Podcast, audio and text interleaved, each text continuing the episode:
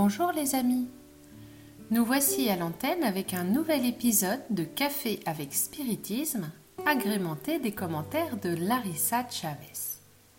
Elle nous dit La plupart d'entre nous, spirites, avons déjà été confrontés à une situation où notre interlocuteur, connaissant notre croyance, déverse sur nous une succession de plaintes, de doutes ou d'arguments contraires à ce que nous pensons. Dans le paragraphe intitulé Blasphème, publié dans le livre À la lumière du consolateur, Yvonne Pereira raconte l'épisode où un de ses amis était en consultation chez un médecin matérialiste et où ce dernier s'était mis à parler de Dieu avec colère.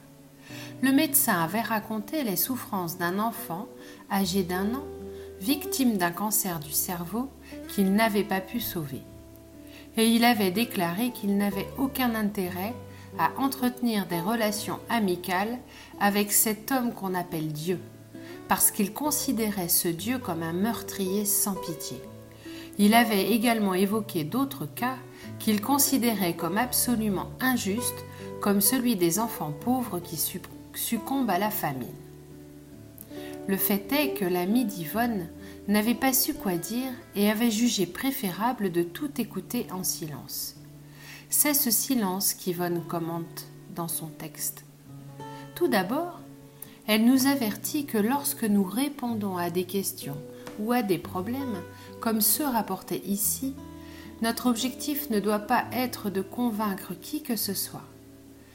Il s'agit seulement de susciter davantage de possibilités de réflexion qui peuvent ou non être mises à profit par l'auditeur. Dans le cas en question, nous nous rendons compte que le médecin se sentait frustré face à sa propre impuissance et qu'il portait une idée fixe et formée sur Dieu. Il s'avère que la pensée spirite au sujet de Dieu et de ses lois est très différente de ce point de vue décrit par le médecin, d'un Dieu avec des passions et des caprices similaires à ceux des hommes.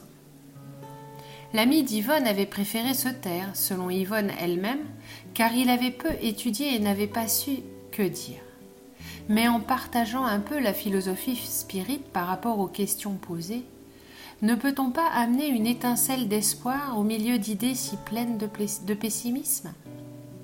Yvonne souligne dans ce texte l'importance d'étudier quotidiennement de petits passages de la doctrine spirite en cherchant à méditer sur les mots lus pour recevoir des inspirations d'en haut, éclairant les passages non compris. Elle nous dit même qu'étudier seulement une fois par semaine avec un groupe n'est pas suffisant pour la compréhension profonde de ces vérités. Larissa poursuit. Pour ma part, je me souviens avoir vécu de nombreuses situations comme celles rapportées ici pendant mes années d'université. Les enseignants pendant les cours ont formulé à plus d'une occasion des concepts qui étaient absolument déformés et chargés de préjugés autour de la doctrine spirite ou de la médiumnité. Dans ces moments-là, toute la classe me regardait, curieuse de savoir si je resterais silencieuse. J'ai toujours choisi de parler, sans le désir de convaincre ou d'endoctriner, seulement pour préciser ce qu'est la doctrine spirite et ce qu'elle n'est pas. Et avec le même respect pour tout ce qui n'est pas ma croyance, mais qui bien sûr peut être celle de l'autre. Ce n'était pas facile, ce n'est pas facile.